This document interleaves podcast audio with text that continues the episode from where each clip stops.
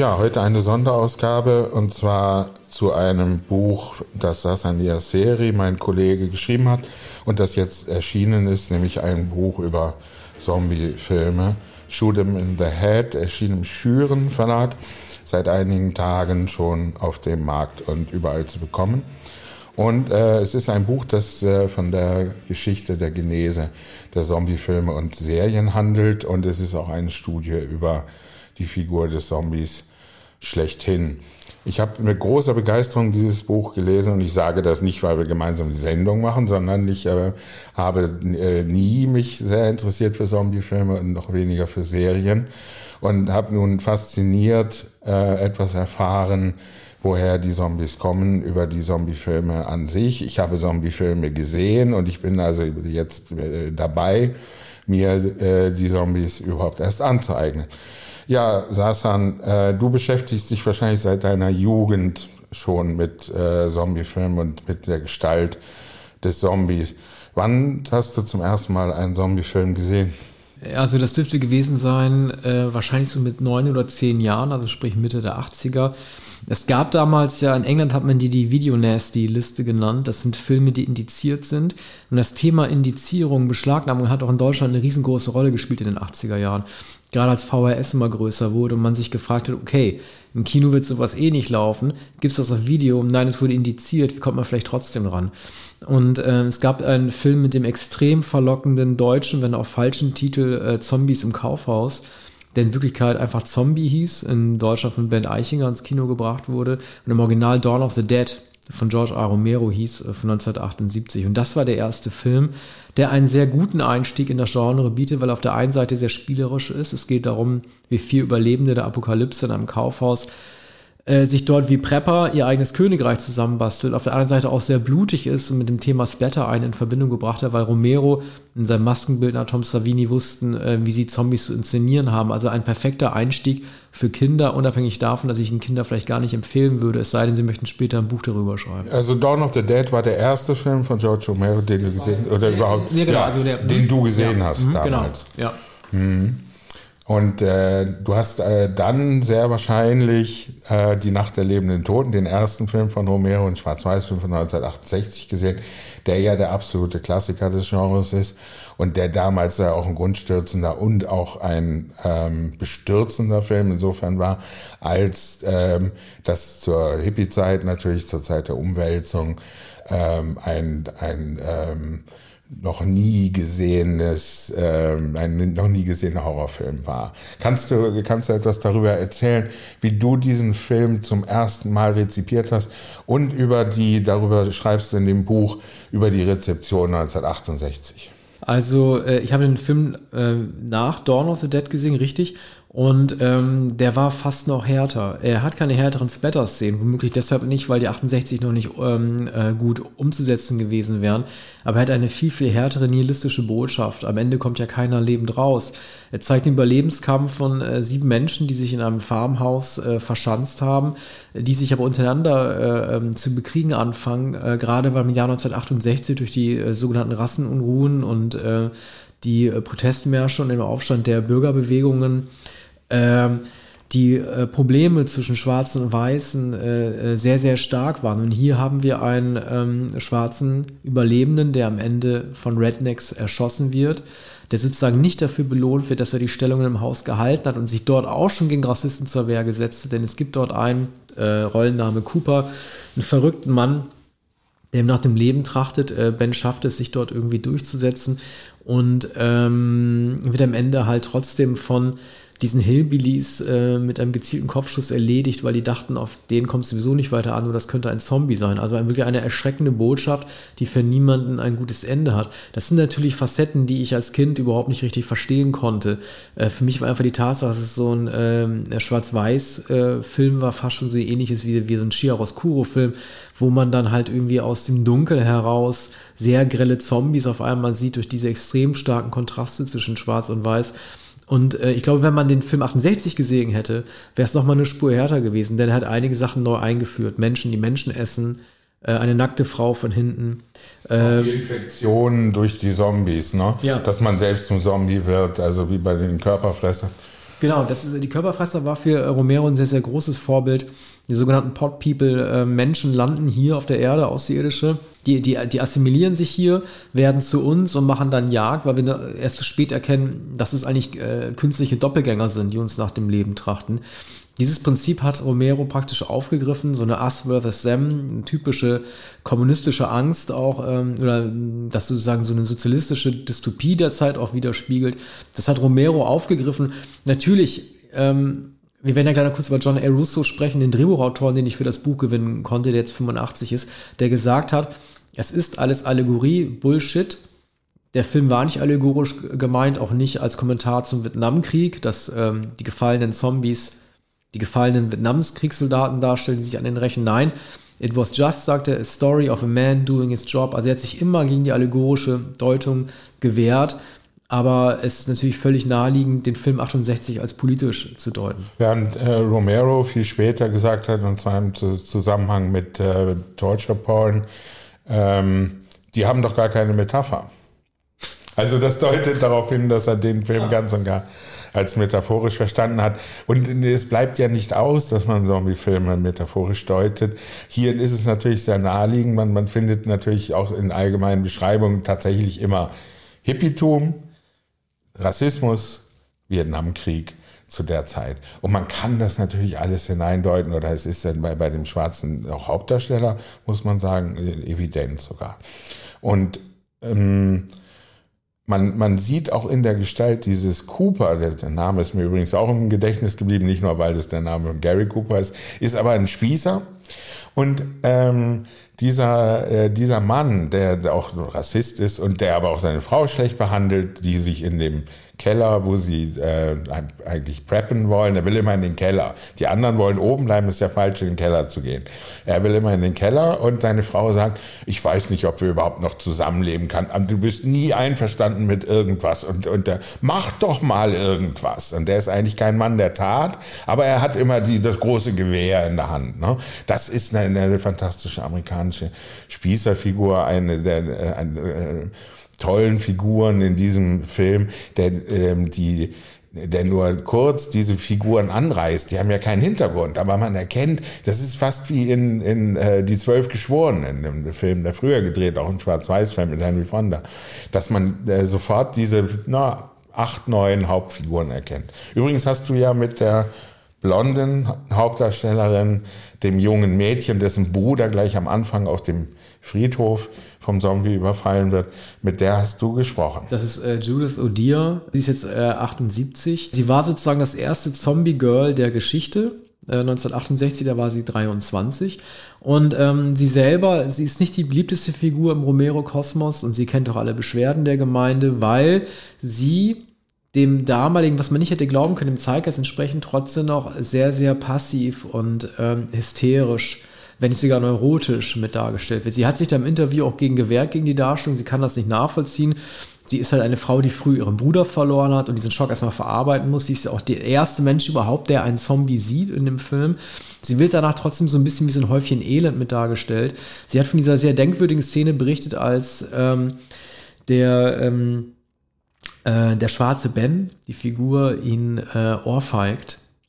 Äh, sie äh, ihn ohrfeigt weil sie ihm nicht helfen will bei der Suche nach ihrem Bruder und er sie zurückohrfeigt. Und das galt halt damals als unerhört, ne, dass ein äh, schwarzer Mann eine weiße Frau ohrfeigt. Da hat Romero auch ein Tabu mitgebrochen. Aber sie hat auch gesagt, natürlich, äh, das ist eine Ausnahmesituation, da ohrfeigen die sich halt gegenseitig. Und der Rassismus musste auch zu, zur Sprache gebracht werden. Und sie ist sehr, sehr froh darüber, dass es passiert ist. Und ich hatte den Eindruck, dass sie generell Frieden geschlossen hat mit dieser Rolle, dieser passiven ähm, äh, diesen, äh, dieser stetig schreienden Frau, die am Ende leider, wo man denken müsste, sie legt eine Heldenreise hinter sich, sie war am Anfang zu sehen, die am Ende doch relativ äh, ähm, brutal von ihrem Bruder, dem Zombie-Bruder inzwischen aus dem, aus dem Türrahmen gerissen wird. Ja, so schließt sich der Kreis des Films. Sie ist natürlich sehr, sehr verstört, also sobald sie in das Haus kommt, macht er auch äh, lauter Fehler, springt natürlich aus dem Auto, statt mit dem Auto weiterzufahren. Ne? Oder ist dir das Benzin ja. ausgegangen, das ist nicht erkennbar. Also ähm, wenn der, der äh, Zombie, ist ja übrigens der Autor Russo, ne? der den ja, genau, Zombie ja. spielt, ähm, springt sie sofort aus dem Auto, lässt das Auto mit offenen Türen stehen und läuft in dieses Haus, wo sie dann den äh, Schwarzen trifft, der auch schon auf der Flucht ist. Man muss auch sagen, wir wollen nicht nur über den Film sprechen, aber es ist so unglaublich faszinierend. Man, man hört über das Radio die Meldung, dass im ganzen Land schon die Zombies, man nennt sie nicht so, sondern die Dinger oder ein, äh, Menschen, die da heißt es sogar, die nicht beerdigt wurden, die nicht aus, aus einer Gruft kommen, sondern die noch nicht beerdigt worden sind, die aber tot sind oder jetzt untot. Und es gibt noch keinen Begriff dafür. Und im Fernsehen sieht man, sieht man auch die Berichterstattung landesweit. Und dann werden, und das, deshalb ist es eine Mediensatire, da werden unten die Zentren einge, eingeblendet, je nach, nach Städten, äh, oder die Krankenhäuser, bei denen man sich versammeln kann, zu denen man laufen soll, um in, äh, in Frieden sein, äh, zu sein. Und wenn man sich an, äh, wenn man The Walking Dead gesehen hat, dann ist das natürlich genau das, dass man sich in einem Gemeindezentrum, in einem Krankenhaus oder anderswo verschanzt. Und das in dem Film schon zu sehen. Ja, auf jeden Fall. Also das ist auch eine andere Art der ähm, äh, also es gab ja ähm, gerade mit dem Beginn des Kalten Krieges und dem Ende des Zweiten Weltkrieges hier immer mehr ähm, How-to-Behave-Anleitungen oder halt, wie man sich im Falle eines atomaren, äh, einer atomaren Krise halt irgendwie zu verhalten hat, wo man sich zu, äh, zu treffen hat. Hier geht es ja tatsächlich darum, Kräfte zu bündeln und sie trotzdem in Sicherheit zu bringen, während ja halt irgendwie im Falle eines Atomkriegs oft davon ausgegangen wird, dass man sich im Keller verschanzen soll das ist ja sozusagen das, was auch Cooper eigentlich will. Ne? Er will sozusagen geschützt sein vor Strahlung, vor der nächsten Detonation, aber die Lösung bei Zombie-Problemen besteht halt in der Regel halt doch daran, sich halt irgendwo zu versammeln. Aber da entsteht auch das Problem. Denn wenn du nämlich eingefärcht bist und der Lagerkoller entsteht, dann arbeitet man halt nicht mehr zusammen. Und das macht ja den Zombie-Film auch aus, dass halt die Probleme erst entstehen, wenn man zusammenarbeiten soll. Während bei vielen Sci-Fi und Science-Fiction-Filmen, Avengers, Star Wars hier eher das Gegenteil gesagt wird, dass diese United We Stand-Haltung eigentlich ausschlaggebender ist, um den Feind zu besiegen.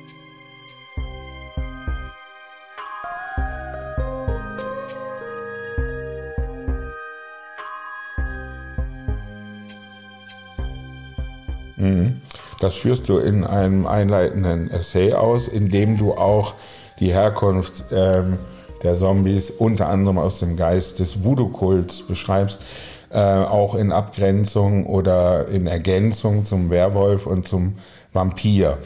Ähm, kann, kannst du das kurz skizzieren, äh, aus welchen Quellen es sich speist? Es sind ja nicht die nicht unmittelbar religiöse Quellen oder so heidnisch, ja, schon auch religiöse Ursprünge. Ja, klar. Also Vampir und Werwolf sind ja, also vor allen Dingen Vampir ist ja vor allen Dingen religiös oder äh, äh, mystisch, mythisch ähm, begründet. Es geht ja vor allen Dingen darum, dass es äh, einen Satan gibt, der in Dracula sein, äh, seinen Sohn sieht oder ihn als Herr der Finsternis herangezüchtet hat und sozusagen eine, eine monströse Quelle darstellt, die ihren Ursprung im Jenseitigen hat.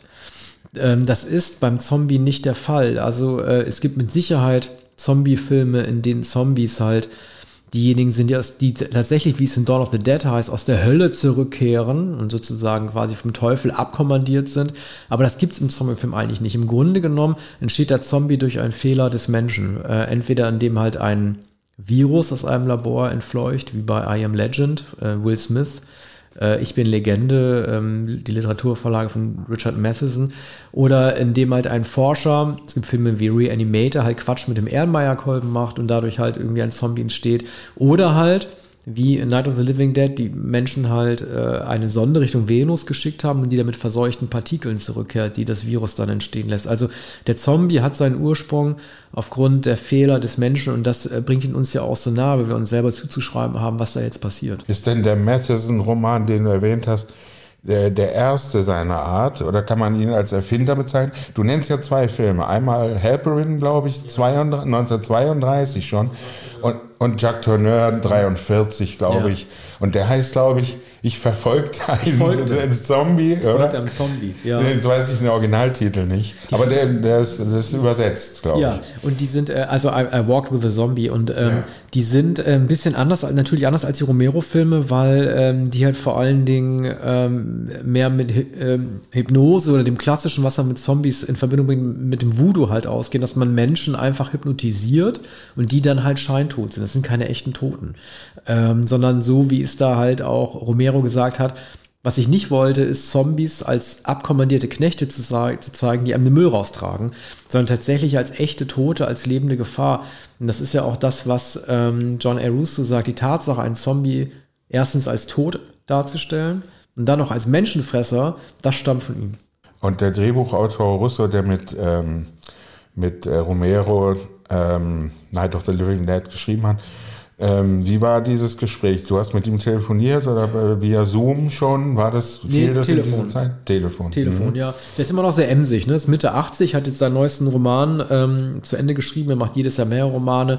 Sein Roman trägt den tollen Titel Dead Lives Matter.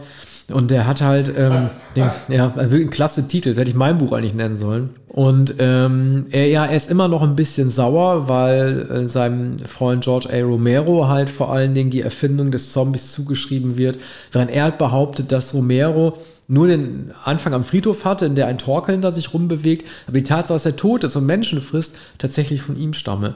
Das Problem ist, sowohl er als auch Romero haben nicht viel an dem Film verdient, weil ähm, der Film äh, zur Public Domain gehört. Es gab ein Copyright-Problem, das sie vergessen haben. Sie haben vergessen, das Copyright kenntlich sichtbar einzufügen, sodass jeder daran Geld verdienen kann und ohne Erlaubnis Remakes ähm, anfertigen kann und den auch distribuieren kann. Mhm. Das heißt, sie haben daran beide nicht viel verdient, äh, verdient und so eine gewisse Verbitterung ist Russo so immer noch anzumerken. Dafür wurde der Film ins Museum of Modern Art sehr zu Recht aufgenommen, was immer erwähnt wird. Es gibt große Anhänger, Bela B. Felsenheimer gehört zu den größten Romero-Fans.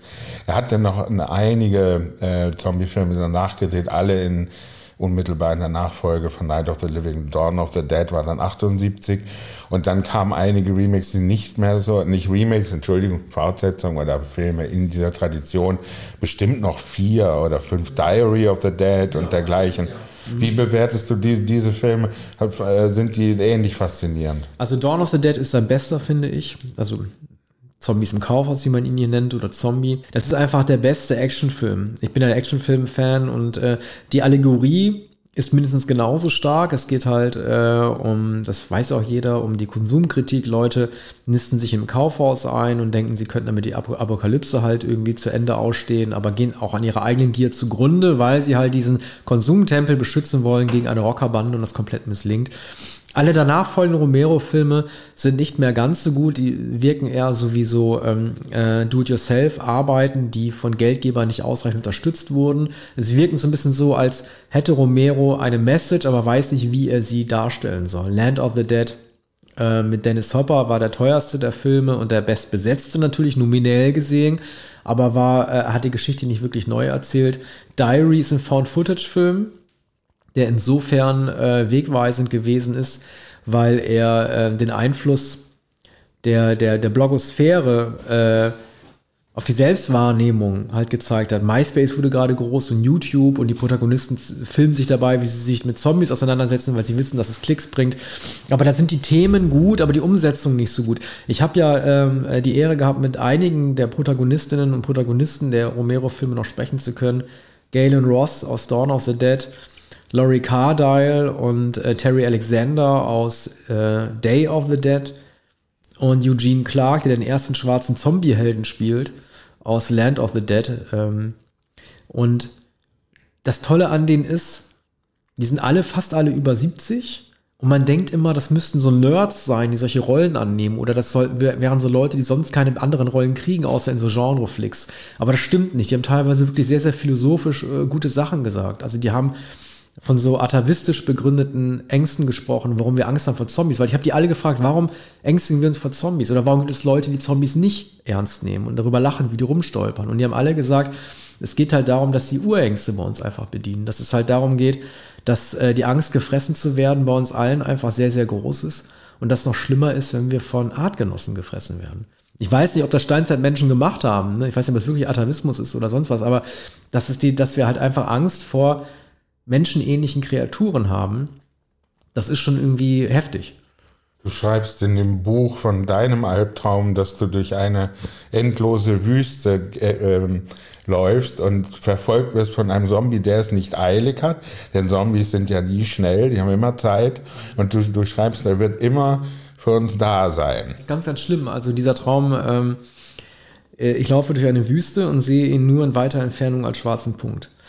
Ähm, Er wird nicht verdursten, er wird nicht verhungern. Alles im Gegensatz zu mir. Egal wie viel Essen und Trinken ich mit mir rumschleppe oder ob ich jetzt irgendwie noch einen Karren irgendwie hinter mir habe, der wird mich irgendwann kriegen, weil diese Wüste endlos ist und ich kann ihn auch nicht erledigen, weil ich keine Waffe habe.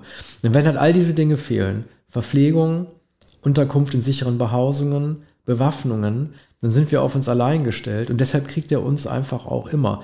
Ich habe an einer anderen Stelle auch geschrieben, für mich ist der Zombie, also der langsame Zombie, ich mag den schnellen Zombie, nicht der langsame Zombie, das ist für mich äh, der Tod, der uns durch Altersschwäche ereilt, weil wir sehen uns in einer greisen Darstellungsform, aber sehen, dass diese Darstellungsform noch, also auch räumlich, sich weit von uns entfernt befindet und sinnbildlich auch. Der, wir schieben den Tod auf die lange Bank, das ist noch lange weg. Und wenn wir da nicht aufpassen, das hat Matthias Schweighöfer, den ich auch interviewen durfte, äh, für Army of the Dead für das Buch auch gesagt hat. Wenn wir nur einen Fehler machen, dann ist der Tod halt sofort bei uns da. Ne? Richtig, Schweighöfer. Das ist ja einigermaßen überraschend, dass man kann nicht sagen, dass er auf einen Zug, der jetzt schon seit 60 Jahren, ähm, mehr als 50 Jahren fährt, aufgesprungen sei. Aber was war äh, seine Motivation oder wie, wie kam er auf, der, auf diesen Topos? Ja, also das ist, ich habe ihn für den Rolling Stone interviewt, was ja unser Job ist, unser Redakteursjob. Jeder, der den Podcast hört, ähm, kennt ihn ja. Ich habe den interviewt für den Netflix-Film ähm, Army of Thieves. Das ist ähm, das Prequel zu Zack Snyder's Zombie-Film Army of the Dead, äh, der bei Netflix gelaufen ist. Und ähm, also Schon bei Army of the Dead war er der beste Schauspieler. Ich bin ja eh ein Fan von Schweighöfer. Ähm, ich finde nicht, dass er nervt mit seiner Wuschelkopf-Darstellung. Immer dieser junge Mann, der in den Arm gen genommen werden will. Ich schreibe ja in dem Buch, dass man ihn so einschätzt. Jeder, der über 20 ist, ähm, jeder, der unter 20 ist, sieht ihn und keiner, der über 30 ist, nimmt ihn für ernst. Das ist so ein bisschen äh, das Image, das er zwar hat, aber ich finde, dass er in Army of the Dead als einziger Deutscher und dazu noch als deutscher Comic Relief unter so amerikanischen Schauspielern wie Dave Bautista halt wirklich eine extrem lustige, gute Figur abgibt. Und ich bin froh, dass er für Army of Thieves, wo er selber die Regie auch geführt hat, diesen Bankräuber, ähm, wie heißt der denn nochmal? Den Namen so oft geschrieben, Buch, äh, Buch geschrieben, dass mir jetzt partout nicht äh, einfallen will. Ludwig Dieter. Dass Ludwig Dieter halt wirklich eine sehr gute Rolle ist. Für Zack Snyder war klar, warum er einen Zombie-Film machen wollte. Army of the Dead sollte, sein, sollte anknüpfen an den großen Erfolg von seines Dawn of the Dead Remakes von 2004. Und für Schweighöfer war das einfach eine Gelegenheit, eingebunden in so ein großes Franchise, ein amerikanisches Franchise, über die ähm, äh, Grenzen Deutschlands hinaus bekannt zu werden. Und beide Filme, Army of Thieves als auch Army of the Dead, standen ja auf Platz 1 der Netflix-Charts. Ist denn jetzt das goldene Zeitalter des Zombies? Oder währt es schon seit zehn Jahren etwa? Ja, also das währt äh, schon äh, lange. Das wurde jetzt sogar noch, also viele sagen ja immer, ne, also ich finde, der Zombie ist nicht tot zu kriegen, um das Wortspiel äh, mal zu bemühen. Aber äh, viele sagen ja, Zombie-Stoffe funktionieren nicht mehr. Und das stimmt so nicht. Das zeigt ja auch The Last of Us, die HBO-Serie, die jetzt gekommen ist und äh, Einschaltrekorde für HBO bricht und auch sonst viel Bass kreiert. Das zeigt ja, dass wenn das gut erzählt ist, das Genre immer wieder neu zu erzählen ist. Klar, man kann immer sagen, es sind immer dieselben abgegammelten Zombies mit den gleichen Geräuschen, die irgendwie Menschen zerfetzen, aber wenn es drumherum, denn gute Zombiefilme erzählen ja Geschichten zwischen Menschen, gut erzählt ist, dann passt das. Das Goldene Zeitalter wurde eigentlich so eingeleitet mit The Walking Dead, äh, der Zombie-Serie ab 2011. Eine ähm, ab der zweiten Staffel nicht mehr wirklich gelungene Serie, wie ich finde, die aber genug Aufsehen erregt hat, dass es so bleibt. Und dass die Tatsache, dass es sowas wie ein goldenes Zeitalter gibt, dass Leute wie Jim Jarmusch äh, so Arthouse-Filme drehen, in denen Bill Murray mitspielt, äh, dass es sowas gibt wie äh, Zombieland mit Woody Harrelson, dass es Komödienstoffe gibt, die sowas machen. Das zeigt ja, dass äh, Zombies sich längst aus der Schmuddelecke entfernt haben. Das hängt natürlich auch ein bisschen damit zusammen, dass Gewaltdarstellungen heutzutage leichter vermittelbar sind und nicht sofort indiziert werden. Man sieht in The Walking Dead äh, Szenen, die noch in den 80er Jahren Day of the Dead mäßig für eine Beschlagnahmung gereicht hätten.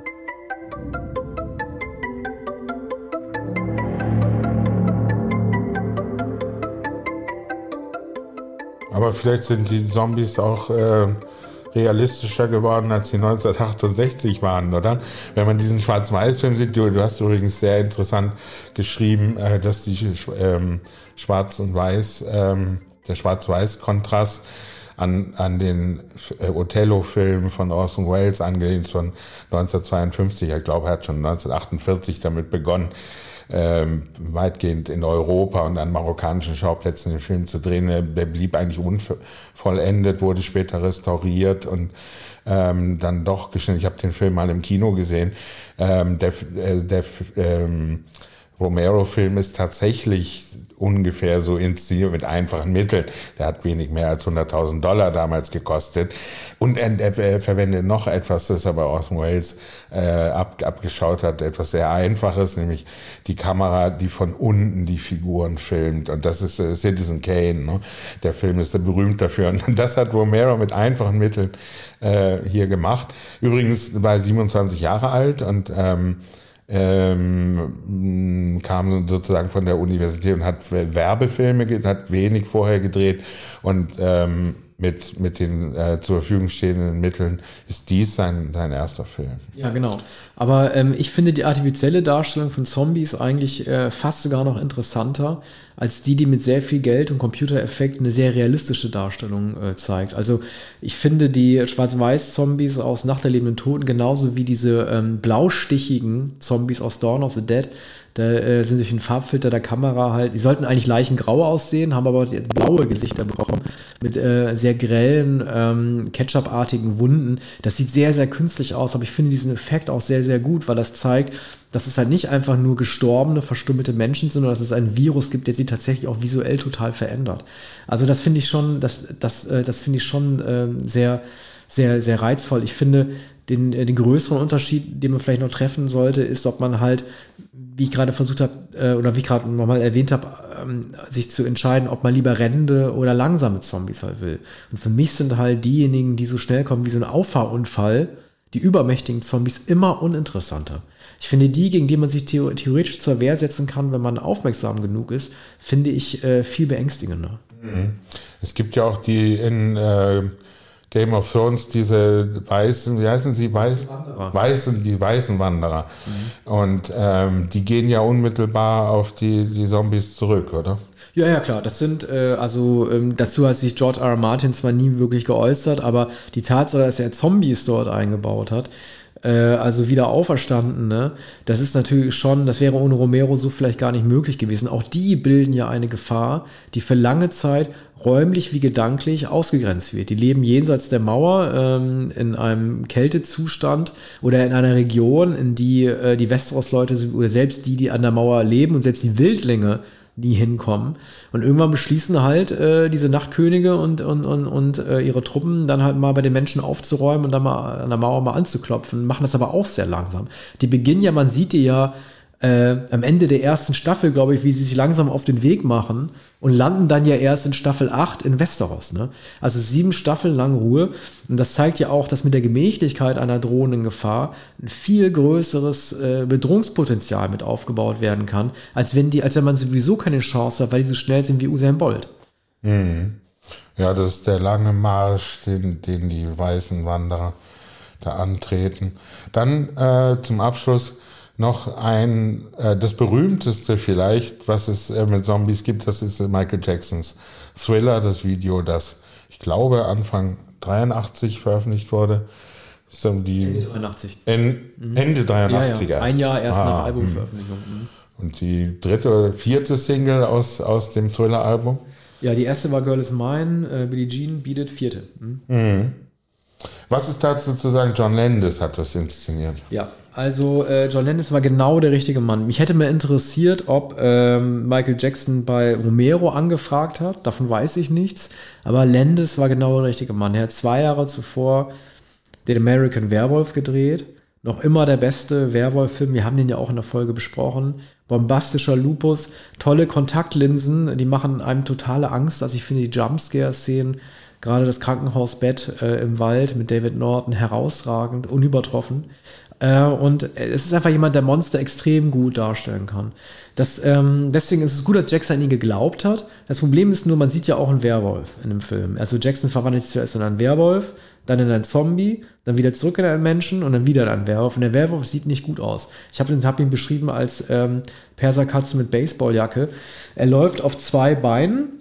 Das ist schon mal ganz schlecht. Man muss, äh, das hat ja ähm, John Landis in seinem Werwolf auch gemacht, man muss einen Werwolf auf vier Beinen zeigen. Das Problem ist nur, das ist schwieriger technisch darzustellen, als wenn du einen Man in a Suit hast, der aufrecht steht auf zwei Beinen, weil du müsstest eine Puppe am Boden im Vierfüßlerstand animieren und das geht nicht. Also es sähe zumindest nicht gut aus. Michael Jackson hat ja auch sich wahrscheinlich gedacht, er würde lächerlich aussehen, wenn er im Vierfüßlerstand da steht. So, dann hat er also John Landis bekommen. Ähm, perfekt war natürlich von vornherein für das Thriller-Album schon mit Vincent Price zusammenzuarbeiten. Das, äh, was er da einspricht, ne, Foulest Stenches in the Air, The Funk of 40.000 Years, das bezeichnet er als Rap. Ja. Ne? Night Creatures Call. Aber ähm, das ist halt, äh, das ist natürlich einfach ein sehr toll und stimmungsvoll vorgetragenes Gedicht.